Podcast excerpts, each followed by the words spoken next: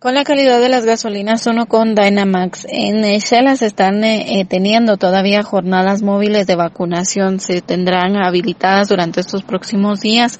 Eh, según eh, refieren, esto es con el fin de que la población tenga más cerca los lugares para que se puedan vacunar. Dentro de ellos están los mercados. Esto explica Roselia Rabanales, jefa de enfermería del Centro de Atención Permanente. Sí, el día de hoy pues tenemos un puesto de vacunación móvil y este es el que está en Llanos de la Cruz.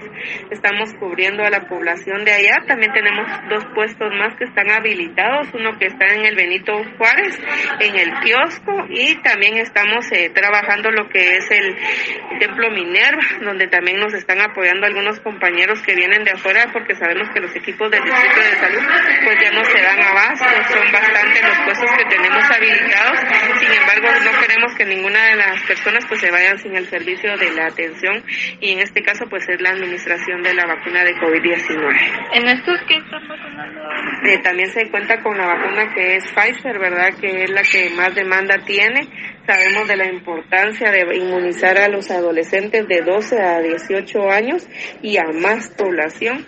Entonces hemos visto también que han descendido la, los, ahora sí que las morbilidades por COVID-19 y tanto como hisopados sabemos, ¿verdad?, de la importancia de la prevención y a raíz de eso, pues se ha disminuido el incremento y pues este, nos damos cuenta que ha sido gracias a la administración del biológico. Con esto esperan que en estos próximos días se continúe avanzando y se llegue a más cantidad de población vacunada.